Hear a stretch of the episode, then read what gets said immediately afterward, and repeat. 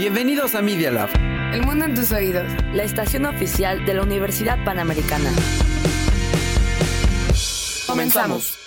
Los hechos, comentarios y opiniones expresadas en este sitio y programas son responsabilidad de quienes los emiten y no reflejan bajo ninguna circunstancia el punto de vista de la Universidad Panamericana o de sus autoridades y o representantes legales. Al colaborar, los participantes aceptan las transmisiones sin fines de lucro. Escuchas Media Lab.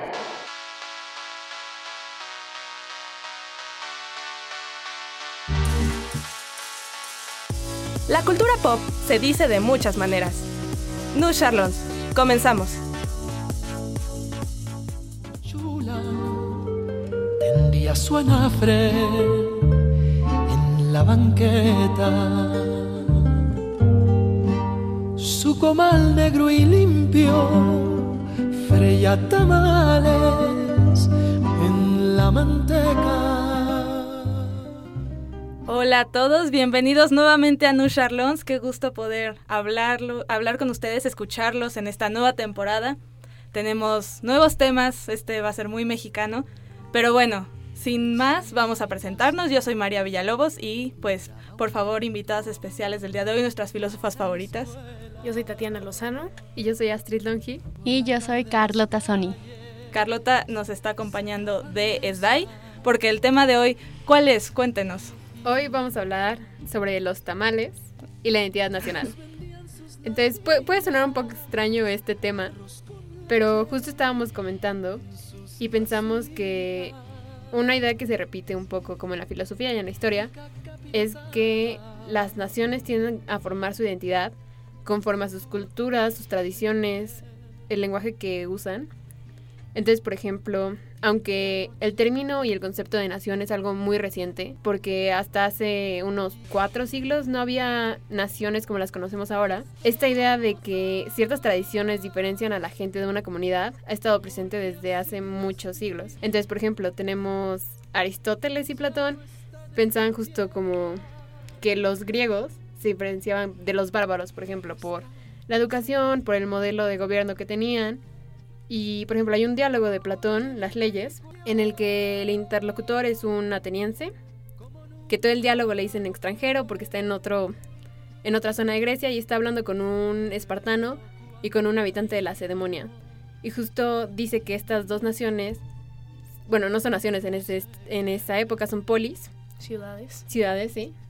Se diferencian de otras porque el tipo de estilo de, de vida que llevan, las tradiciones que llevan, los hacen ser como más estrictos, más que acatan más las reglas, las normas, las leyes. Entonces justo es una idea que está en el pensamiento de la humanidad desde hace mucho tiempo. Y pues qué más que, que introducir a este tema si ya se acerca el Día de la Candelaria, ¿verdad? ¿Cuál es su tamal favorito? Sí. eh, es complicado. Hay muchos, hay muchas opciones muchas y todos opciones. muy buenos. Un poco varía del humor. ¿Tú, claro. Carlota? Pues el mío es el rojo o el verde, pero sí están hechos con tomate o tomatillo. Bueno, se nota que eres de Zay porque yo la verdad no sé tanto de tamales, pero... Como decía Astrid, eh, esto de que los... Eh, siempre hemos tenido esta necesidad de compartir, eh, bueno, de llamar como a nuestra comunidad a partir de los lazos que compartimos como la lengua, las costumbres y las tradiciones, ¿no? Y por ejemplo, eso de que todas tengamos un tamal favorito aquí eh, tiene que ver con el hecho de que pertenecemos a este grupo de gente que tiene un tamal favorito, ¿no? Precisamente como de, de eso que estamos hablando. Y pues sí, como dijo Astrid, eh, luego cuando nació eh, esta noción que tenemos del Estado-nación moderno, que es el Estado soberano, entonces los ciudadanos se empezaron a identificar como parte de la nación como eh, participantes desde su comunidad política, más que, y ya no necesariamente por los lazos que antes compartían como lengua, costumbres y tradiciones. Entonces, en este caso es como que alguien se podría considerar mexicano aún sin tener un tamal favorito. Eso no suena como un pecado, pero bueno. Sí, no, no es como que te quiten la nacionalidad porque no te gusten los tamales. Y podríamos debatir, tal vez se debería de hacer, ¿no? Próximo requisito para votar, necesitas escoger tu tamal favorito. Tienes que anotar ahí. Mi tamal favorito es el de verde. Sí. Sí, y a partir de eso también deciden si te vas a hacer servicio militar o no. Pero bueno, vamos a dejar de hablar de, de esto y vamos a enfocarnos como, como tal en el tema. Entonces, pues las tradiciones ya, ya hablaron un poco de que tienen como una mención, no como tal de las tradiciones, pero sí estas diferencias entre pueblos, ¿no? De los griegos. Eh, y como tal, cu- ¿cuándo inició como este concepto de naciones o nacionalismo? Como desde la parte de la filosofía, ¿qué nos podrían decir? Bueno, un poco. eh, la, la noción de estados nace un poco con los ilustrados, con la ilustración. Entonces empieza a haber como este sentimiento de que hay que agruparnos y hay que tratar de designarnos de una forma para diferenciarnos de los otros. Y por ejemplo, en los en- enciclopedistas, justo Diderot, de Lambert, eh, incluyen como una definición del ciudadano francés. Entonces justo es como de esas primeras veces en las que se habla no solo de una nación, sino lo que identifica al ciudadano de una nación. Exacto, que eso va en relación ya con la identidad nacional que se construye. Y eso pues normalmente es con base en las condiciones sociales, culturales o espaciales en las que se de- desarrolla el individuo. Entonces ahí en esa descripción de franceses probablemente estaban consideradas más bien sus prácticas y su lengua y demás. Y ahora eh, probablemente, bueno, creo que no es tanto el caso de Francia, pero hay otros países, tales como España, donde pues pueden compartir más bien el territorio y ni siquiera la lengua, ¿no? pero son españoles y entonces obviamente es problemático justo por eso, pero esta nueva noción de eh, Estado moderno como la describe Astrid, que es bastante reciente si consideramos la historia eh, de la humanidad, pues sí ya complica un poco las cosas en relación con las eh, tradiciones y lo importante que son para que seas considerado parte de la nación ciudadano, como... Claro, sé. porque muchas de estas naciones eh, nacen como de la unión de muchos asentamientos diferentes. Entonces no es como que de repente haya nacido la nación de Francia, sino que ya había varias personas viviendo en una zona contigua que a lo mejor compartían ciertas tradiciones o que el lenguaje se parecía un poco y se unen. Entonces justo eh, está el problema de cómo unificas y designas como todo este grupo de personas que vienen de diferentes orígenes y cómo haces que todo esto... Sí, se unifica en un solo lugar. Ajá. Y entonces, ¿qué dirían que es, qué, qué forma a un país? ¿Qué, ¿Qué sería en este caso como lo mexicano? ¿Cómo lo describirían ustedes? Uy, justo creo que lo mexicano es muy complicado porque somos un país enorme, con pueblos y tradiciones muy distintas, unas más cercanas entre sí, otras bastante lejanas.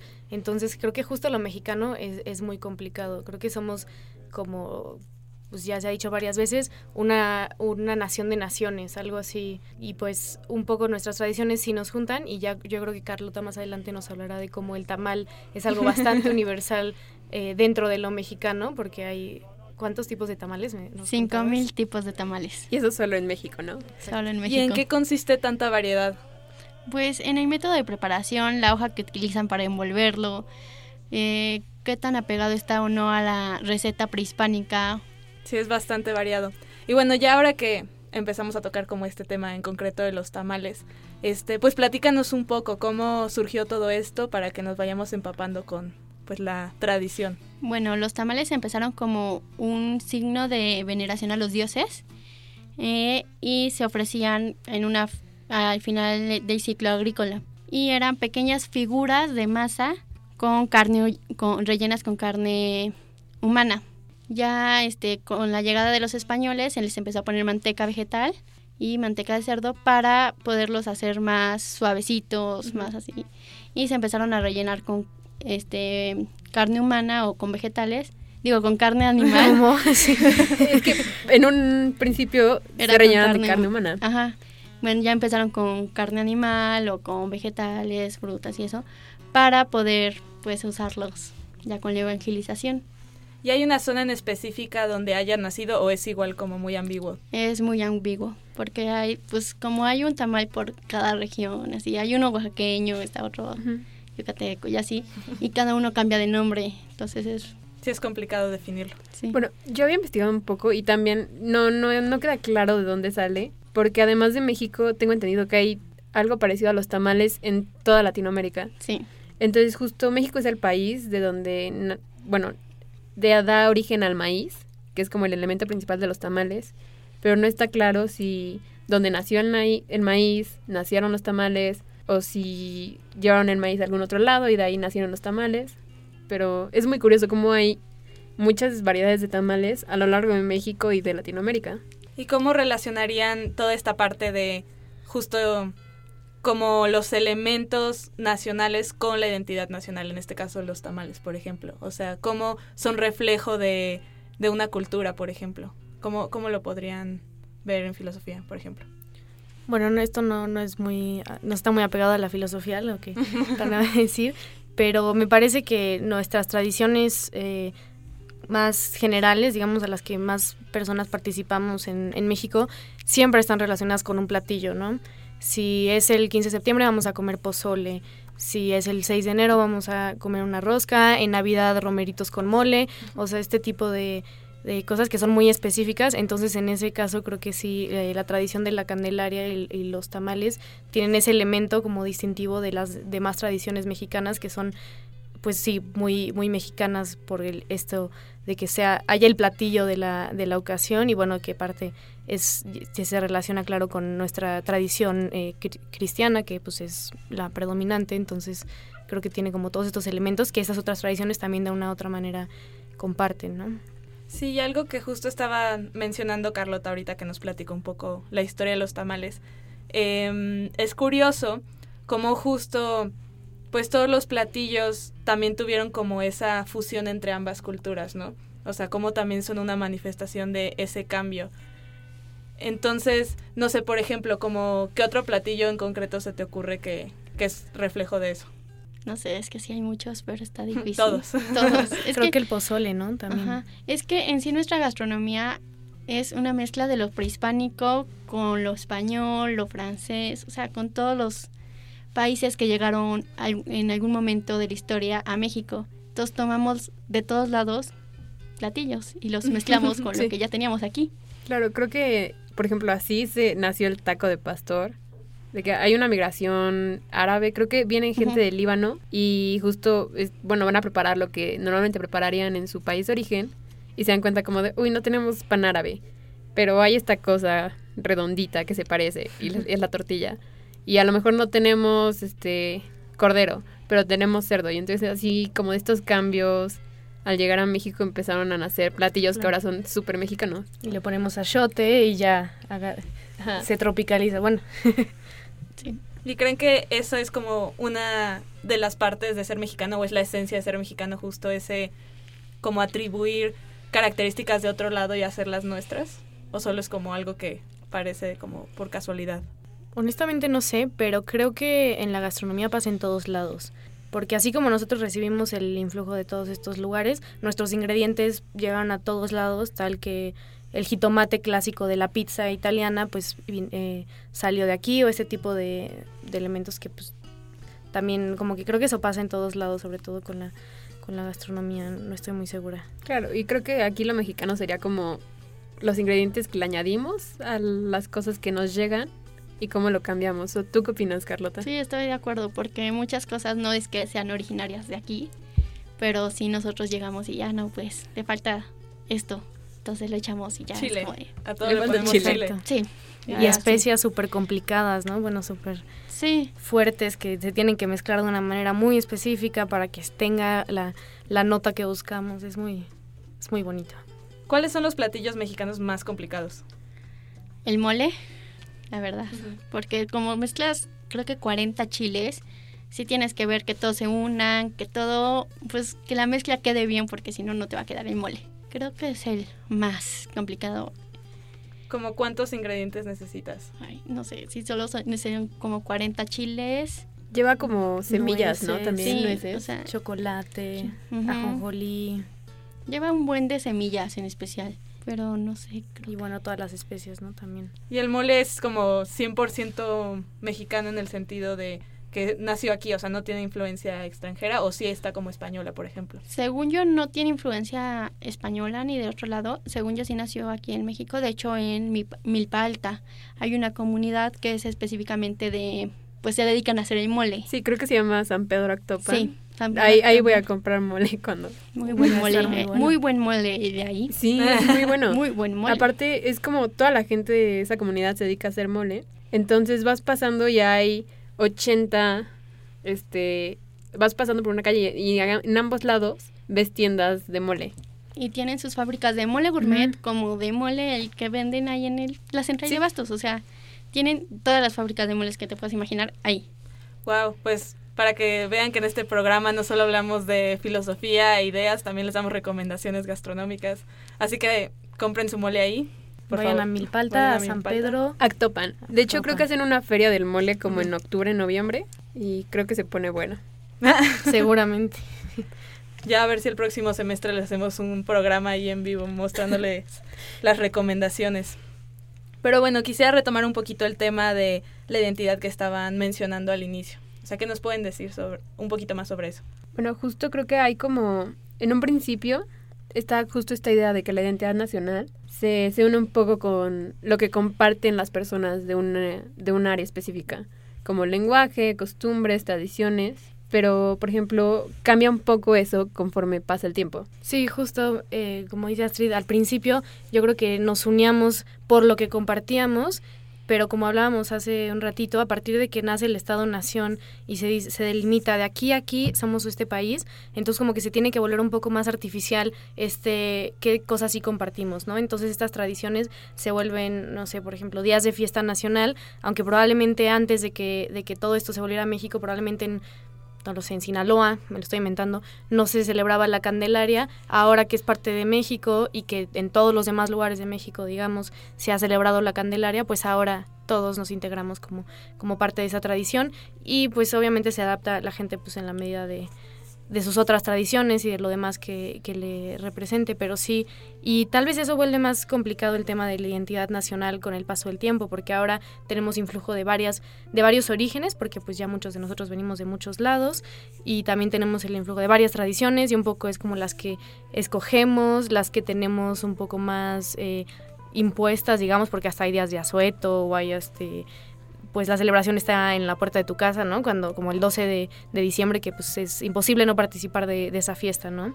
Entonces es un poco, eh, yo creo que se va, se va oliendo en un sentido más rica porque podemos participar de más tradiciones, pero también eh, tal vez la, la, identidad, la línea de la identidad es, es, más compleja porque pues no, o sea, son ciertas fiestas que están ya un poco...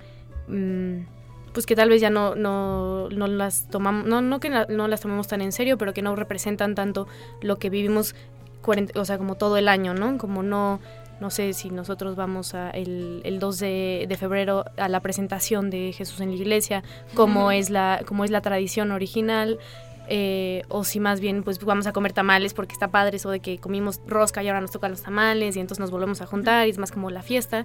Entonces es eh, un poco así, yo creo que se va eh, ampliando nuestro horizonte de qué, qué cosas pueden ser identitarias dentro de las tradiciones de, nuestro, de nuestra nación. ¿Y por qué creen que la comida siempre es como un punto importante en las tradiciones? O sea, ¿qué es la, ¿cuál es ese punto de unión? Es que creo que sobre todo en México la comida es muy importante. Eh, no sé, es, es algo típico del mexicano la comida. Comer todo el día.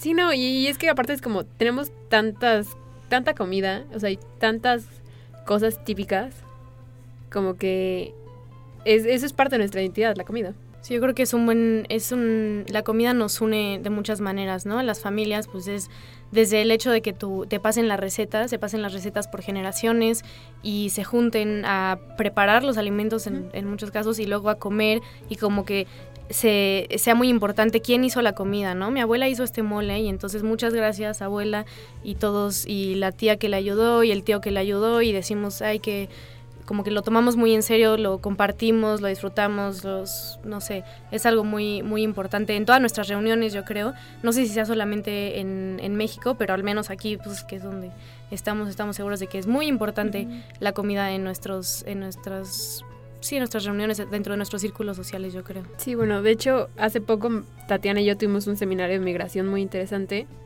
y justo el profesor que vino a platicar con nosotros nos estaba contando como de su experiencia con migrantes en otras partes y nos hablaba un poco de cómo en Nueva York hacen como todo un, un como desfile el día el 12 de diciembre. Entonces van, es una peregrinación más que un desfile. Van todos los mexicanos a la capilla a festejarla a la Virgen y justo saliendo de la misa se van a comer tamales al lado. Entonces es como, es como algo muy mexicano llevar comida y decir como de vamos a festejar y aparte vamos a pasar el rato muy bien aquí comiendo y todo eso. Sí, la verdad somos muy de que hacemos fiesta y ya no, no puede faltarnos nuestra comida. Claro. Y si es típica, mejor. Sí, en una, para una celebración especial vamos a hacer un mole, o sea, esto va en serio, ¿no? Sí, exacto. Y como habías mencionado hace rato, como que para cada fiesta hay algo, ¿no? O sea, que si la rosca de reyes, que los tamales, El pan de muerto. El pan de muerto. Que qué triste que no hay pan de muerto, pero bueno, no importa. Y bueno, quisiera que, ya que hablamos un poquito como en general de las tradiciones, ¿por qué en específico el Día de la Candelaria? ¿Por qué estamos hablando de, de esta fecha en particular? ¿Qué es? ¿Cómo la, cómo, ¿Cuál es su origen y por qué es como muy mexicano? Bueno, el origen de la fiesta de la Candelaria es religioso porque se celebra justo 40 días después del nacimiento de, pues, de Jesús. Y este se une con los tamales, muy simpático, porque aquí en, en lo que era pues lo antiguo, eh, antes de la prehistoria, lo, las antiguas tribus lo que hacían era que justamente coincidía con los 40 días después, ofrecían estas pequeñas figuritas de, de pues, tamales a los dioses para festejar el cierre de la del, después del periodo de agricultura y eso.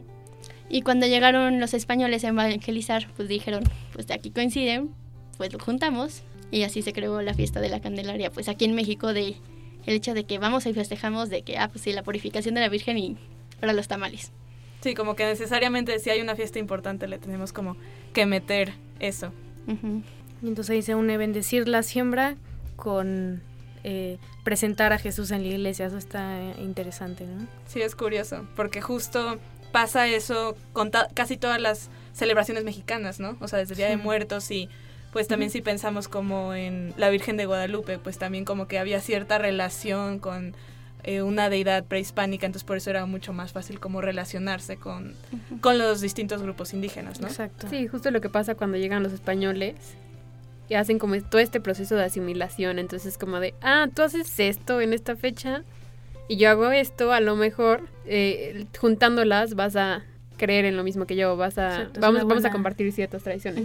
Sí, es una buena estrategia de evangelización. Y entonces, ¿por qué creen que todavía lo seguimos festejando? O sea, ¿por qué no fue como de esas fiestas que se quedaron en el pasado solo para evangelizar? ¿Por qué creen que ha trascendido tanto? Bueno, creo que en un primer momento porque México sigue siendo un país católico y entonces eh, ajá, sí, sí, sobre todo. Y justo es una fiesta que se celebra no solo en México, entonces es como esa parte de la religión y luego los tamales es algo que es muy mexicano. O sea, no, no solo en esta fiesta vemos tamales todo el año. Y entonces si sales aquí a Campana van a estar los señores de los tamales y los chilaquiles y te vas a Goya y otros tamales. Y justo es algo que se impregnó en la cultura mexicana. O sea, ¿quién nunca ha escuchado el carrito afuera de la casa pasando tamales, oaxaqueños? o sea, es algo muy típico de nosotros. Todo el día comemos tamales.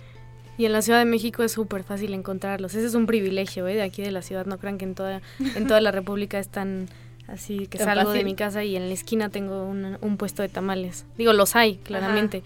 Pero no, no como aquí. Esto es una, es una bendición. No, la está verdad. re- es un- una ciudad repleta de tamales. Sí. CDMX 1, provincia 0. Y eso que yo soy de provincia, ¿eh? Y tengo que admitir que es cierto. Y ahorita me dio curiosidad, ¿en qué punto puedes decir como que algo se vuelve tradicional? O, o sea, sé que no es como, ah, después de cinco años ya algo es tradicional, pero, por ejemplo, ¿cómo lo manejan en la gastronomía? ¿Hay algún Pues- patrón? O... Hasta donde yo sé no hay ningún patrón. Simplemente el hecho de que lo venimos repitiendo desde hace Siglos, miles de años. años. Ujú, O sea, de que los, los llevamos repitiendo desde hace un buen, pues ya es como una tradición. Creo que como para hacer tradición debe pasar como 10 años mínimo. Llevamos un poquito más con esto. Sí, no, ya, más de 10 años definitivamente. ¿Y en filosofía hay algún autor que hable como esta cuestión de las tradiciones, por ejemplo? Bueno, es que en sí la filosofía tiende como a hablar un poco más de lo general, como de ah, es la identidad nacional, lo que es la identidad. Y es un poco más un trabajo de historia o de sociología, hablar como de estas son las tradiciones particulares de un grupo de personas. Pero algo curioso, por ejemplo, es que Kant, este autor que seguro han escuchado, este era, bueno, se dedicó toda su vida a dar clases y en un punto dio una clase que se llama antropología filosófica. Y es el primer autor que habla de esta, de esta cosa de antropología filosófica. Y básicamente sabemos de su clase porque escribió un libro que era como el manual que usaba en la clase y de lo que la- hablaba en la clase. Y en su libro Antropología Filosófica hace como una especie de fisiología con los rasgos que identifica, fisionomía, con lo que, los rasgos que identifican cierto tipo de gente. Y por ejemplo te dice como los ingleses no, no saben contar chistes, o sea, como que identifica según él como cosas de las personas, comportamientos con base a cómo, cómo lucen y con base a su país de origen. Pero es como el único caso que tenemos de algo así. ¿Y creen que puede pasar eso como a partir de la comida podemos saber cómo es una cultura? O sea, en el caso de México, por ejemplo. A partir de la comida. Ajá, en vez de la apariencia de una persona, como que ves los platillos y dices como, la cultura debe de ser así o así. Eso sería muy interesante. La verdad es que no lo había pensado, pero podemos hacer así un, un, estudio, de, un análisis de los platillos y a partir de ello así hablar de la personalidad de, de, estos pueblos que comen de este tipo. Eso es interesante. Sobre todo creo que comparándolo con otros países. Como decir, ah, es que aquí comen su comida con mucho chile. Y aquí ni casi ni le echan especias, entonces como podríamos llegar a ver quizás como qué dice eso de nosotros. Sí, bueno, principalmente, digo, ahorita ya con la globalización todos tenemos todos los ingredientes, pero principalmente pues es, se hacía lo que se podía con lo que se tenía, ¿no? Entonces, pues aquí tenemos la suerte de que tuvimos un suelo muy fértil para tener una variedad de especies, verduras, semillas, etcétera, y hay otros lugares donde comen pescado crudo con pescado crudo y papas, o sea, se acabó. Entonces, es un poco pues sí, eso, pero sería interesante ver qué relación tienen nuestros platillos con nuestra manera de, ser y con lo demás de nuestra identidad nacional. No, y aparte que tiene mucho que ver justo, o sea, no solo los recursos, sino como toda la historia, ¿no? O sea, también esta como tradición que existe de, de los chiles en nogada, por ejemplo, que hay como distintas como como leyendas de, ah, que fueron las monjas, ah, que fueron los soldados regresando de, de la independencia, ¿no? Entonces, pues sí, creo que es muy curioso. A ver si en un próximo programa les hablamos de un poco más sobre la comida mexicana.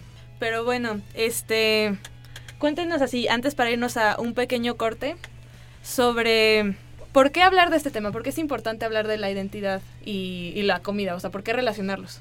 Bueno, creo que sobre todo en México es eso, de que la comida está siempre presente. No, no es algo solo como del día a día, sino que si hacemos una fiesta, tiene que haber comida, como decía Carlota. Entonces creo que sobre todo en México es porque es algo que identifica un poco nuestra cultura, esto de hacer alimentos y compartirlos con otros. Sí, creo que también puede, puede tener que ver con que eh, estamos muy, muy relacionados con, con nuestros connacionales, digamos, con demás mexicanos a partir de las cosas que sí comemos. Como ahorita nos decía Carlota, como no, pues yo no como picante. Así es como entra dentro del grupo de mexicanos que no comen picante, que son pocos y que se pierden de mucha de nuestra comida. Pero y así, ¿no? Y un poco nos relacionamos como de esa manera. Y es como yo salgo de la escuela y pues voy a platicar con mis amigos porque nos vamos a comer un elote aquí saliendo. Y un poco como que todas estas cosas que ya luego tal vez cuando te vas de, de tu país todavía tienes esta esto, esto que te encantaría, que te encantaría llevar, que es como la comida que vamos a compartir y que nos va a hacer algo dentro de, de nuestra, pues sí, de, nuestros grupos sociales y demás, ¿no? Perfecto. Pues bueno, vamos a ir a un muy breve corte y después regresamos, así que estén al pendiente.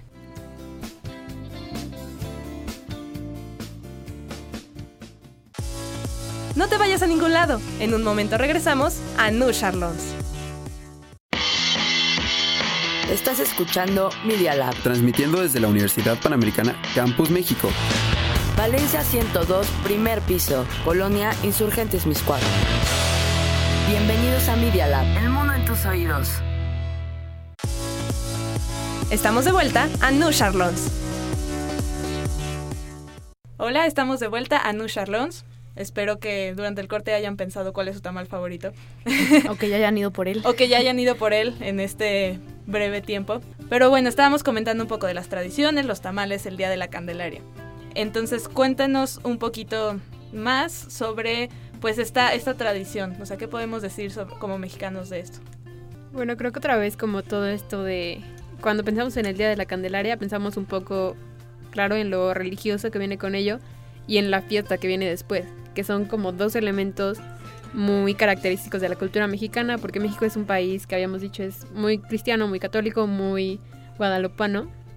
Entonces, por un lado tenemos eso, y por el otro lado tenemos esto de nos encanta compartir la comida, y bueno, comer la comida también. Y cualquier pretexto para la fiesta es bueno siempre. Somos un país de fiesta. Y de comida. Y de comida. Sí, exacto. Yo diría que esa es como la, la esencia, por lo menos en la cuestión de las festividades, sí, eh, es muy mexicano. Y en cuanto a la gastronomía, hay ¿cuáles son esos como elementos que siempre se repiten? Pues la tortilla. Porque si nos ponemos a pensar, nuestros grandes platillos ya tienen tortilla, queso, pollo, salsa, crema, frijol. O sea, diferente forma de preparación. Los sopes, las flautas, los tacos, los chilaquiles. O sea, es, pero la base sí es siempre una tortilla. ¿Y qué vino primero, la tortilla o el tamal?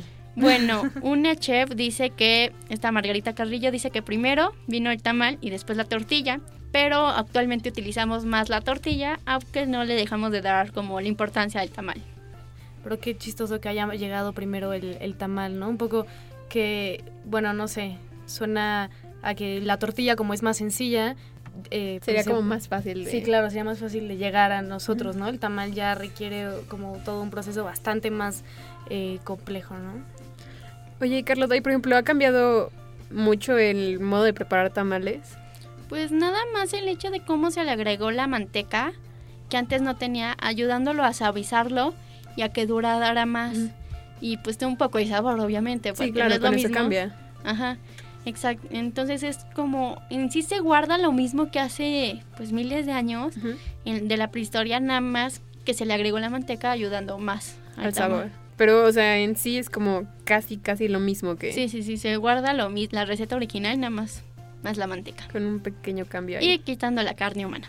Bueno, sí, eso. eso, bueno, quién sabe, chance en algún lugar. Todavía se haga. Todavía se haga. Oye, pero sí tenemos datos de que el tamal sea prehistórico. Pues así como tal, no. O solo prehispánico. Pero me late que sí es más prehispánico. Pero, pues, quién sabe. Es mucha Puede ser desde antes. Ha de ser muy difícil encontrar como esa información, ¿no? Como se la comieron. Toda la evidencia se la comieron. ya no hay nadie que pueda documentar al respecto. Sí. Pero bueno, hablamos un poco de las tradiciones hacia el pasado.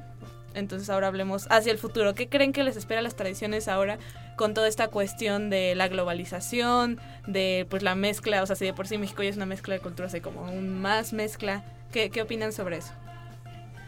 Yo creo que un poco con la, con la globalización muchas partes de las tradiciones eh, sí se pierden o se desdibujan como eh, todo el proceso, no sé, por ejemplo, del 2 de febrero en específico de ir a la iglesia y demás y todo lo que como lo más eh, ritual, digamos, pero la comida sobrevive y tan sobrevive la comida que la exportamos, ¿no? Y ahora hay tamales en muchos lugares del mundo y son un exitazo y hay tacos en muchos lugares del mundo. Y entonces, si algo eh, de nuestras tradiciones sí sobrevive, yo creo, a este a la globalización y en general a, no sé, al, que la gente ahora eh, adopte tradiciones de otros lugares es la comida, ¿no? Porque podemos festejar Halloween, pero vamos a comer un pan de muerto. Y podemos... Eh, sí, en la Navidad comer el pavo, que no es típico de aquí, pero van a estar los romeritos al lado, ¿no? Eso sí, la comida por lo menos dentro de todo esto yo creo que sobrevive. Sí, claro, y creo que por eso es como muy importante la comida en parte de nuestra identidad nacional, porque aquí en México tenemos mucha comida que tiene orígenes muy, muy antiguos y que justo es lo que más ha sobrevivido de nuestras tradiciones. O sea, a, lo mejor hay gente que no, no sabía que el origen de esta fiesta viene un poco con los españoles y todo esto, y a lo mejor no, no celebran toda esta parte de a lo mejor ir a la iglesia y celebrar este que han pasado 40 días del nacimiento de Jesús y todo esto, pero no faltan los tamales. ¿Y a dónde creen que vaya a llevar en cuanto a la comida, la gastronomía? ¿A dónde va a llevar toda esta mezcla? Probablemente vayamos siguiendo e implementando nuevas técnicas o nuevos ingredientes a, pues, a los platillos que ya llevamos para pues que sepan mejor, para agregarles algo o simplemente que digan pues ya está muy bien, ¿no? Y también pues con el paso de los tiempos nos vamos a tener, para cómo vamos, nos vamos a tener que acoplar a los ingredientes nuevos que tengamos. Porque también es una realidad actualmente que hay muchos alimentos mexicanos que ya están en peligro de extinción. Ah, sí, ¿cómo cuáles? El frijol vaquita. Es un frijol mexicano y está en peligro de extinción.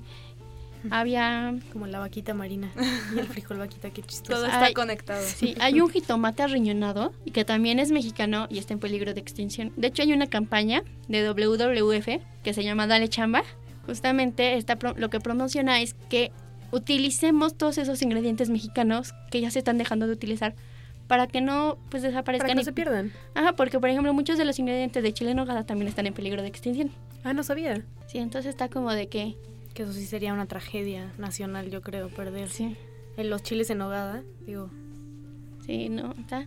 Entonces hay que pues también tratar de utilizar nuestros ingredientes porque mucho hay, por ejemplo, no recuerdo que Chile está en peligro de extinción, pero no porque se esté dejando de producir, sino simplemente porque ya no se produce en México. Ya lo exportamos, ya lo importamos de pues de China o así. Ya nos traemos para acá de otros lados y ya no lo producimos aquí en México y pues se está perdiendo.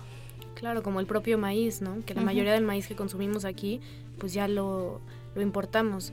No, o sea, nosotros somos, teníamos el monopolio del maíz por mucho tiempo, somos, de aquí viene el maíz y ahora la mayoría de nuestro maíz pues ni siquiera es de aquí y de hecho son maíces pues ya muy transgénicos y demás que no, hay muchas cosas que se pierden en el camino y que bueno, también luego se vuelve un problema de, del ecosistema y todo más, más grande, pero sí, un poco creo que tenemos ahora para que nuestros alimentos sobrevivan y podamos eh, mantener todo como mantenerlos como parte de nuestras tradiciones y conservar los sabores, pues sí que fijarnos un poco en las denominaciones de, de origen ¿no? de los alimentos, en estar al pendiente de que se estemos conservando lo que es de nuestra tierra y lo que se está cultivando como de la mejor manera, ¿no? Porque hay mucha gente que lo está haciendo como con los procesos adecuados para que se preserven estos, estos alimentos y eso obviamente cuesta y entonces hay que, pues si podemos consumir de, de esta manera, un poco ayudamos a, a que mantengamos todos nuestros ingredientes, yo creo, nuestros alimentos preciosos. ¿Y qué les gustaría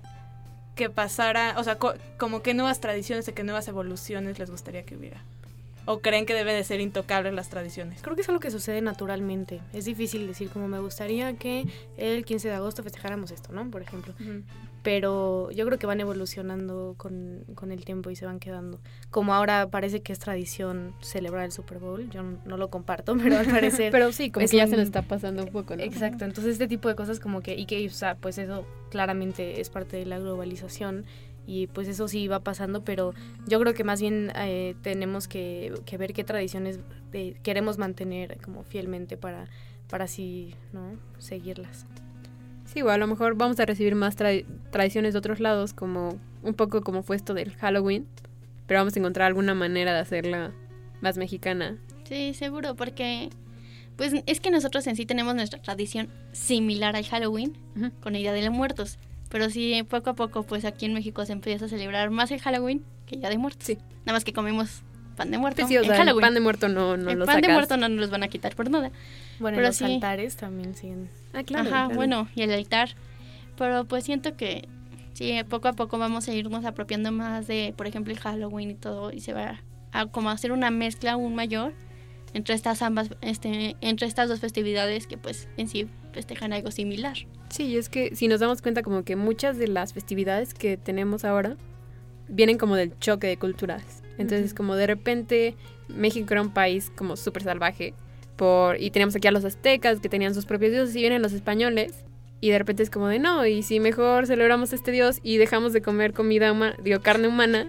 Y entonces justo creo que con la globalización lo que vamos a tener a lo mejor es como más choque de culturas y vamos a empezar a darnos cuenta que a lo mejor compartimos ciertas tradiciones con otros países y de, a lo mejor, y de ahí lo más probable es que salgan nuevas tradiciones. Sí, que de hecho como ya sucede ahora que lo pienso y coinciden más o menos el Día de la Candelaria y el fin del Super Bowl, puede ser que pronto empecemos a comer tamales en lugar de alitas o, no O sé, que coman, o ¿eh? guacamole el día de- del Super Bowl y ya tenemos nuestro Día de la Candelaria agringado.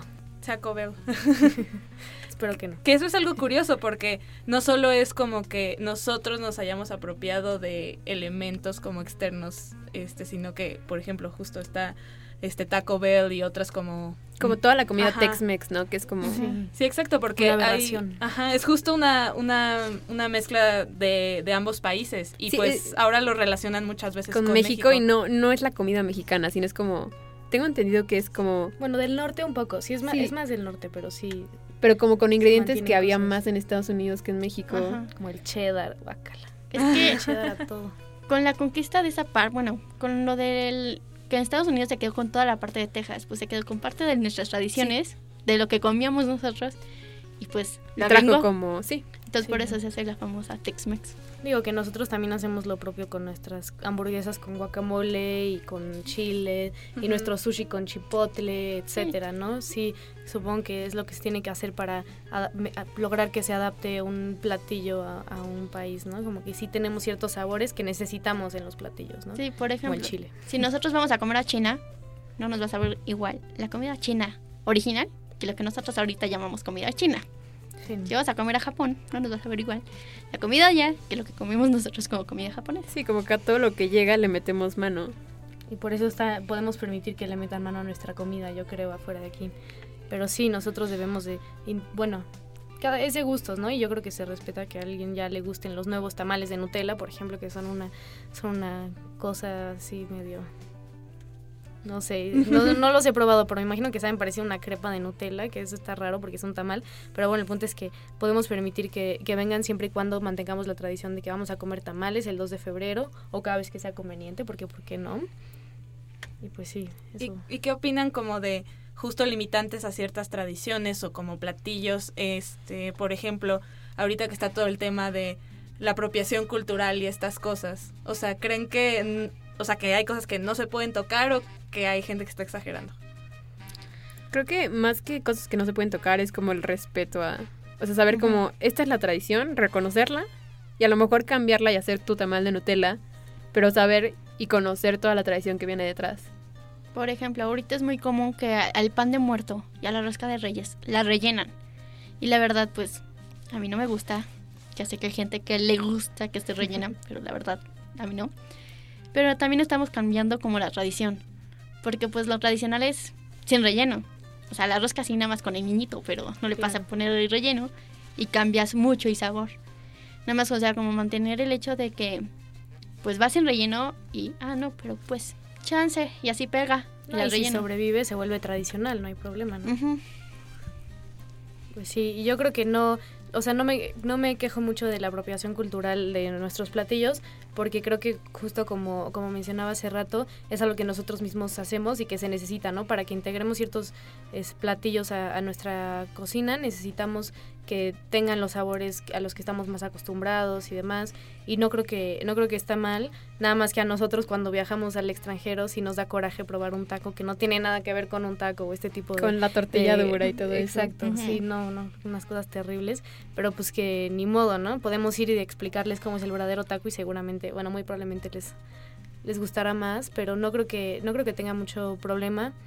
Eh, pues sí, ya son muy, o sea, pues son patrimonio cultural de la humanidad nuestros platillos, entonces pueden hacer lo que quieran con ellos y reconocer que existe esta, esta, norma de que pues, sí son, son muy, tienen, ajá, tienen mucha historia nuestros platillos y, hay muchas cosas que se les tienen que respetar como patrimonio cultural de la humanidad, como que eso sí, de hecho ayuda a que se conserve. Entonces, ya un poquito para cerrar, eh, habría esta distinción, o sea, quisieran que habría esta distinción entre lo nacional, y lo internacional. Ahorita que, que hablaste de, que es patrimonio de la humanidad. Mm. Y toda esta idea de la globalización como que va a empezar, o sea, poco a poco como que se están eliminando como ciertas fronteras, o sea, tal vez no literalmente, porque bueno, eso ya es un concepto más como de migración y así. Sí. Pero ¿cómo ven esa, esa posibilidad de que algo ya no sea mexicano, sino que sea del mundo? ¿Lo creen viable o creen que, que es como ya muy exagerado?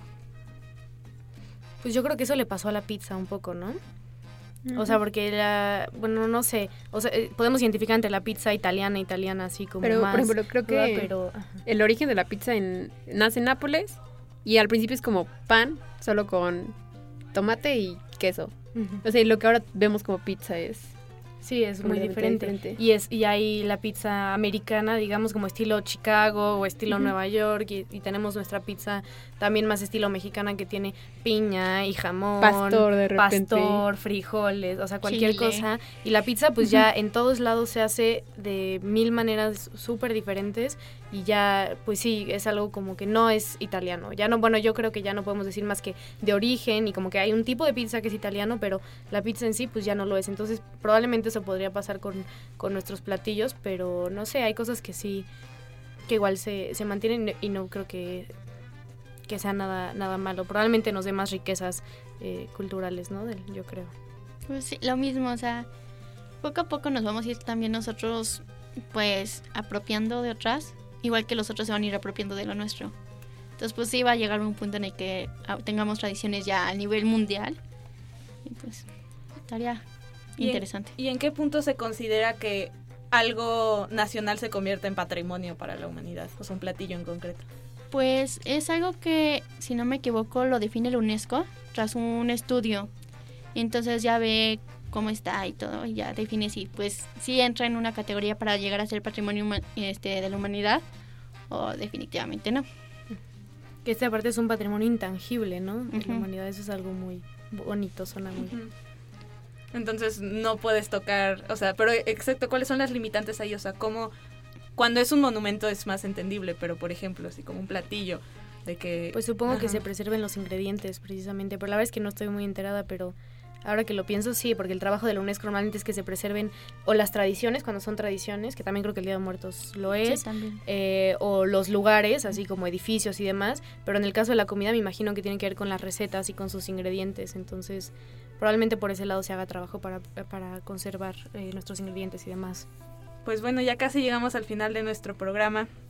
Entonces, pues para cerrar, nada más quisiera que me comentaran así, por último, cómo, cómo resumirían desde tanto como la filosofía como desde pues la gastronomía, desde este esta cuestión de las tradiciones, o sea, qué significan, por qué nos importan como mexicanos o como personas.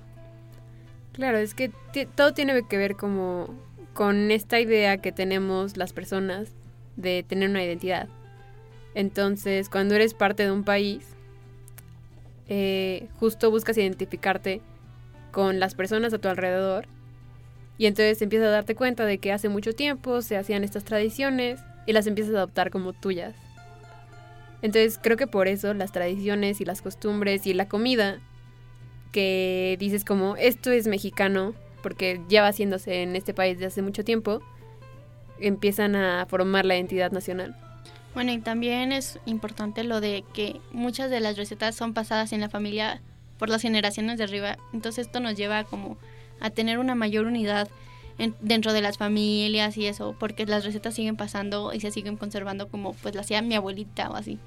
Que es muy común que pues llegas a un restaurante y dices, ah, el platillo me recuerda a mi abuelita.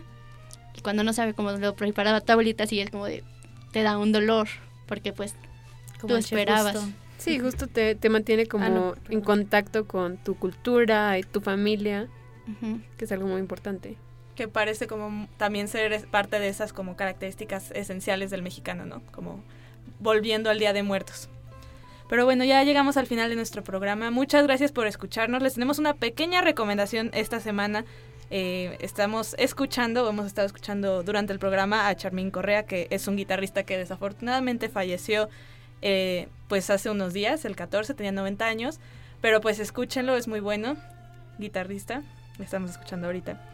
Pero muchísimas gracias por escucharnos, espero que nos escuchen dentro de dos semanas con más temas curiosos sobre la filosofía. Disfruten sus tamales, disfruten el Día de la Candelaria, su familia, sus tradiciones. Y pues nada, hay que despedirnos una vez más. Bueno, yo soy Astrid, espero que les haya gustado mucho el, programa. Y bueno, cuéntenos ahí cuál es su tamal favorito. Yo soy Carlota y pues gracias por invitarme primero a ustedes y espero que hayan aprendido un poco más sobre cómo afectan este, la gastronomía en nuestra nacionalidad. Yo soy Tatiana y les recomiendo que vayan a probar el mole en San Pedro Actopan. Yo soy María Villalobos y espero que nos escuchen en la próxima. Hasta luego.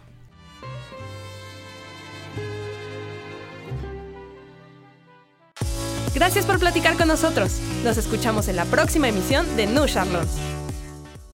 Estás escuchando Media Lab, El Mundo en tus Oídos, la estación oficial de la Universidad Panamericana.